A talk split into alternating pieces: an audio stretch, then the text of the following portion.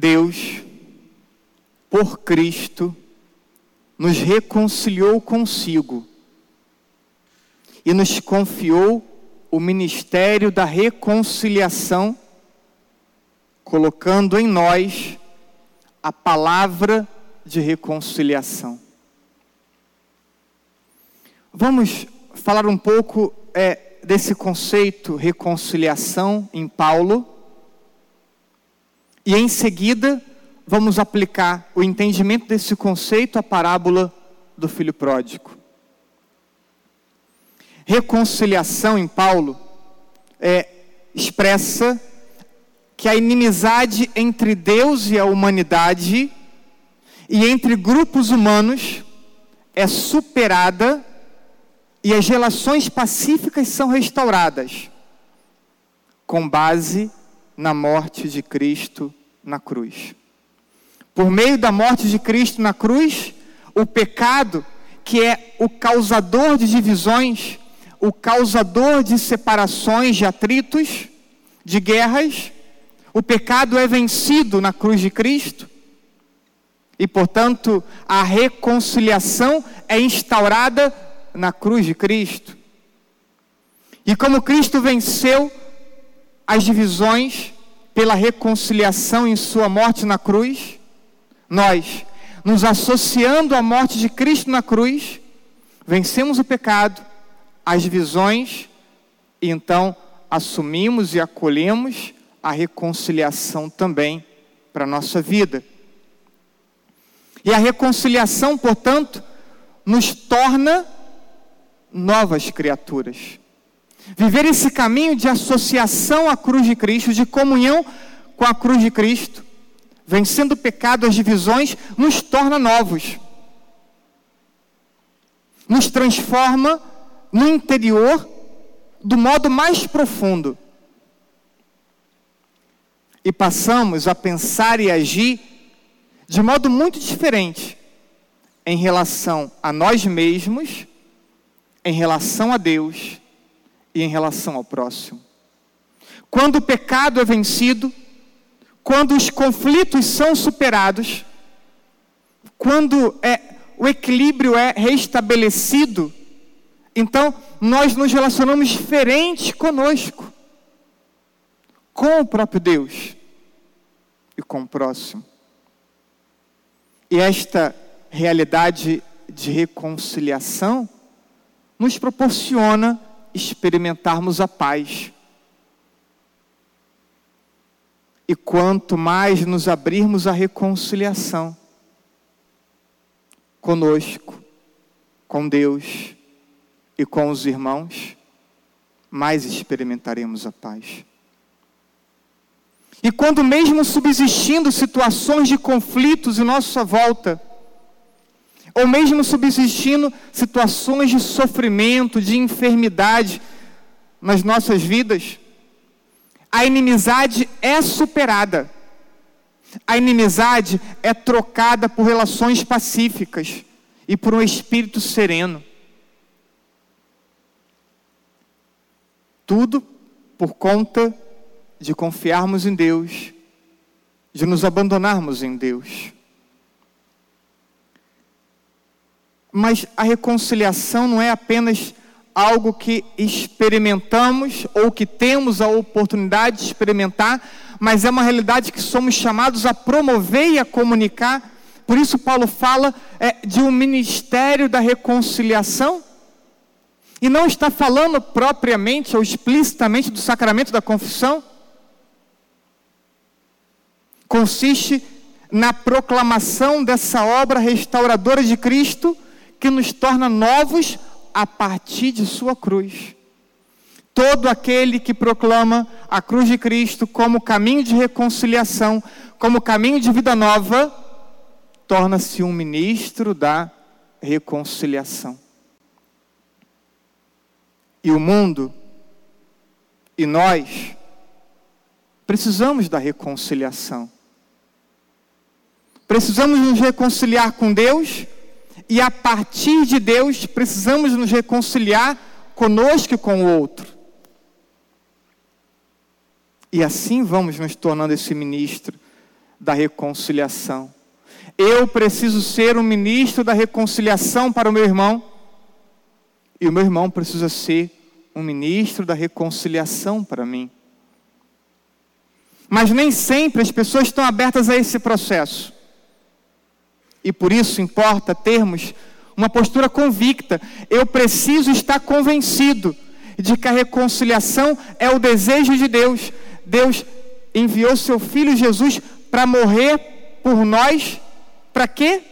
Para vencer o pecado que divide, para instaurar uma dinâmica de amor que une e que integra.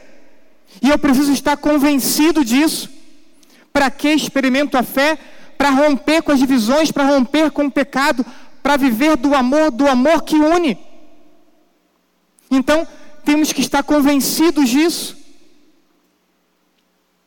E, e, essa dinâmica de ministros da reconciliação se dará de modo amável com as pessoas, não impondo, não exigindo, não cobrando, não apontando o dedo. Então, de modo amável, de modo constante, de modo paciente, sem imposições e sem desistências. Não impondo, mas também não desistindo de ninguém. Falávamos já na semana passada da indiferença, que não podemos agir com indiferença, que não podemos desistir de ninguém.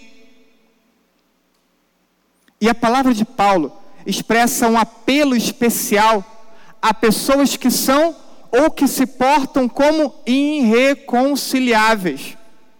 Há pessoas que não estão abertas a perdoar nem a pedir perdão. Há pessoas que não estão abertas a viver em comunhão com Deus. Há pessoas que não estão abertas a reconciliar, a reconciliarem-se consigo mesmo, com sua história, com seu passado, com as dores experimentadas.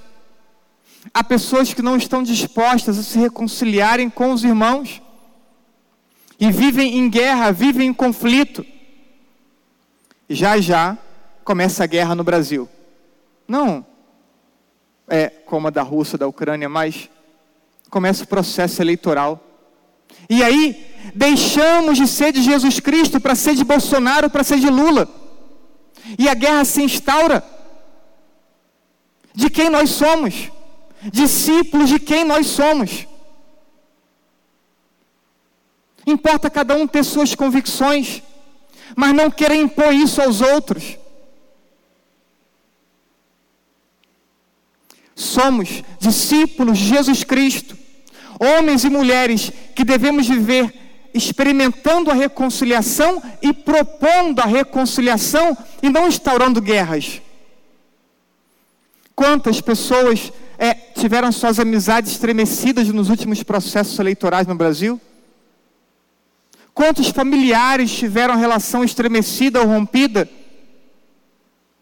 Então cada um tem a sua convicção política, sua ideia de vida, de mundo, mas não deixem de ser discípulos de Jesus Cristo.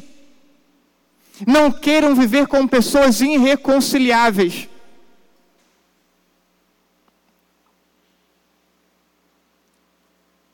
Devemos ser promotores dessa proposta de em Cristo encontrarmos a reconciliação. Devemos ser promotores disso. Efésios capítulo 2.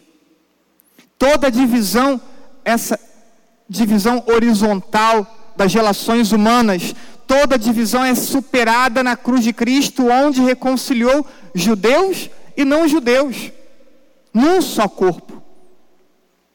Fazemos parte em Cristo de um só corpo.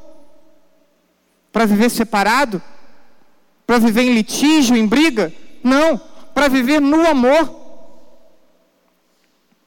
Tendo é, aqui em poucas palavras tentado explicar essa proposta e essa palavra da reconciliação ensinada por Paulo, vamos agora ler a parábola à luz da reconciliação. Então, não vou me ater aos detalhes e são tantos detalhes que trazem essa parábola, que podemos chamar do Pai misericordioso, se a ênfase é no Pai, do filho pródigo, se a ênfase for no filho mais novo. Mas vamos ler essa parábola atentas, atentos à reconciliação. O filho mais novo pede a sua parte da herança de um pai vivo. Ele então rompe com o seu pai, rompe com a sua família e vai para longe em busca de felicidade.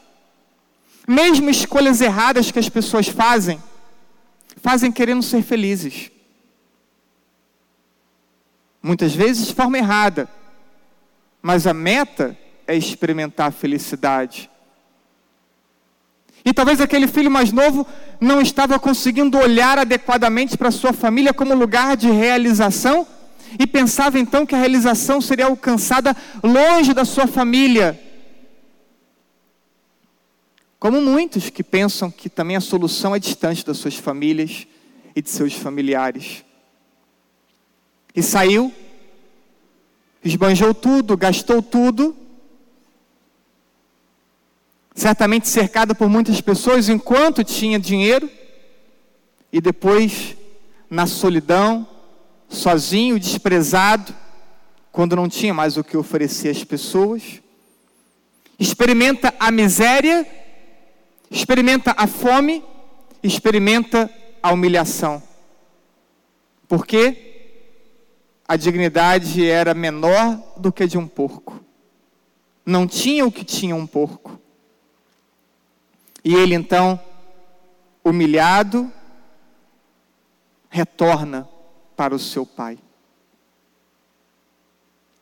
Há pessoas que, mesmo humilhadas, não aprendem a ser humildes. Esse não.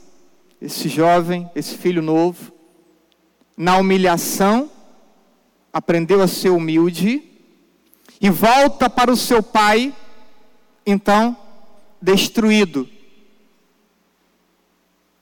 mais humilde e totalmente ciente de não ter mais direitos, de não poder exigir nada do seu pai e da sua família.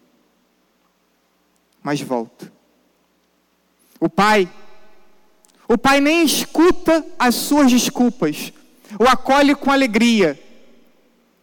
A vida do filho é mais importante do que todo o patrimônio que ele desperdiçou. A ênfase não está nos bens materiais, a ênfase está no amor que tem pelo filho. E Jesus já havia dito: há mais alegria no céu por um só pecador que se converte do que por muitos justos.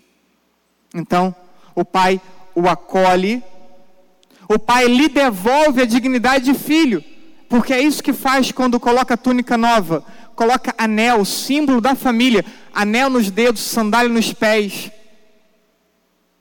Lhe devolve a dignidade de filho e faz festa. E esse pai ainda vai ao encontro do filho mais velho, que fica revoltado, pensando nos bens perdidos, no sentimento de inveja, com o coração cheio de raiva, como diz o texto, e por isso não consegue perdoar Enquanto ele focar nos bens materiais, enquanto ele alimentar a inveja, enquanto ele manter a raiva no seu coração, ele não consegue perdoar e por isso ele não entra na festa. Por quê? Porque está incapaz de perdoar, está incapaz de se alegrar e de se reconciliar com teu irmão.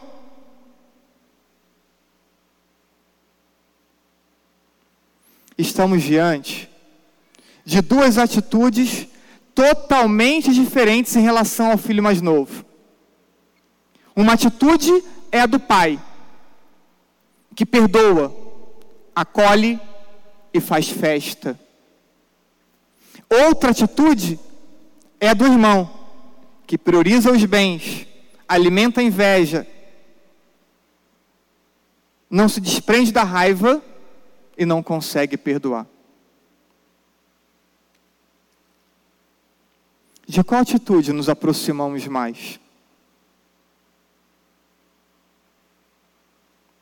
Quantas vezes nós também temos dificuldade de trilhar caminhos de reconciliação?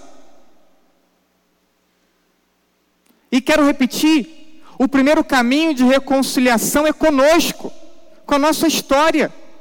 Quantas pessoas te ofenderam, quantas pessoas você ofendeu, quantas situações de dor e sofrimento você experimentou e talvez não tenha aceito até o dia de hoje. Então, esse é o primeiro caminho de reconciliação. Se acolha, se ame e permita acolher o amor que Deus tem para te oferecer. Olhe para a tua vida e, e não foque nas dificuldades.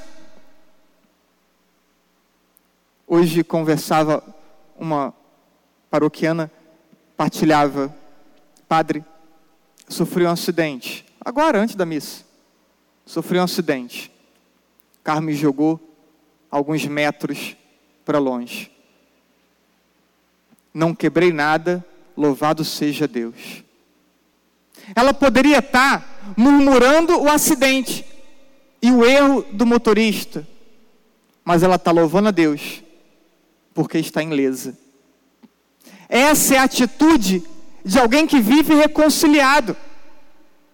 Vai focar no acidente ou vai focar no livramento experimentado? Aonde vai estar o foco? Então, quando olhamos para a nossa história e tantos fatos difíceis que experimentamos, aonde vai estar a ênfase da nossa vida? Dependendo aonde você colocar a ênfase, viverá ou não como reconciliado. E quem vive reconciliado consigo, consegue abrir-se à reconciliação que vem de Deus. Porque muitas situações de nossa vida nós culpamos quem? Culpamos Deus. E culpamos Deus porque não estamos bem conosco. Porque não, não estamos bem com a nossa história. E quando nós não estamos bem conosco, com a nossa história, também não estamos bem com o irmão. E aí os conflitos vão sendo alimentados e instaurados. Quando nós não provocamos, nós alimentamos. Porque não estamos bem nem conosco. Então, que atitude teremos? A do pai, que acolhe, celebra, festeja, alegre pelo retorno? Ou do filho, que fica alimentando o mal dentro de si mesmo. O Senhor nos dá a oportunidade de sermos reconciliados. O Senhor nos dá a oportunidade de vivermos como reconciliados. Eu demorei a entender isso, mas foi uma conquista na minha vida, porque é, tanta experiência de abandono experimentado pelas pessoas mais importantes da minha vida. Foi custoso para mim poder é, voltar a cada um e me reconciliar com cada um para que eu tivesse reconciliado comigo. E depois com Deus, e depois com as pessoas foi difícil para mim, mas Deus nos dá a oportunidade de vivermos como reconciliados, e só seremos capazes de amar vivendo como reconciliados. O Senhor nos dá a oportunidade de sermos promotores de reconciliação. Quanto mais eu me abro a esse processo de reconciliação, mais eu me torno promotor de reconciliação porque temos uma luta a travar com tantos que são promotores de guerra, tantos que são promotores de conflito. Na família, no trabalho, no colégio, na igreja. Então, temos a oportunidade de sermos promotores de reconciliação. E assim, termos paz, promovermos a paz não adianta rezar pela paz se você é um agente de conflito.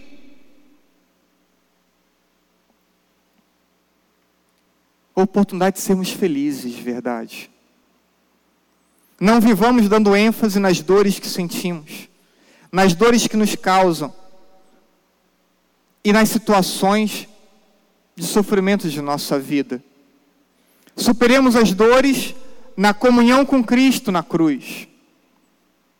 E que a partir da cruz de Cristo possamos experimentar uma vida nova, totalmente transformada, uma vida reconciliada, uma vida reconciliadora, uma vida de paz, uma vida de alegria. Que Deus nos ajude a entender essa palavra hoje anunciada. Que Deus nos ajude a entender o que hoje Paulo nos fala, a parábola contada por Jesus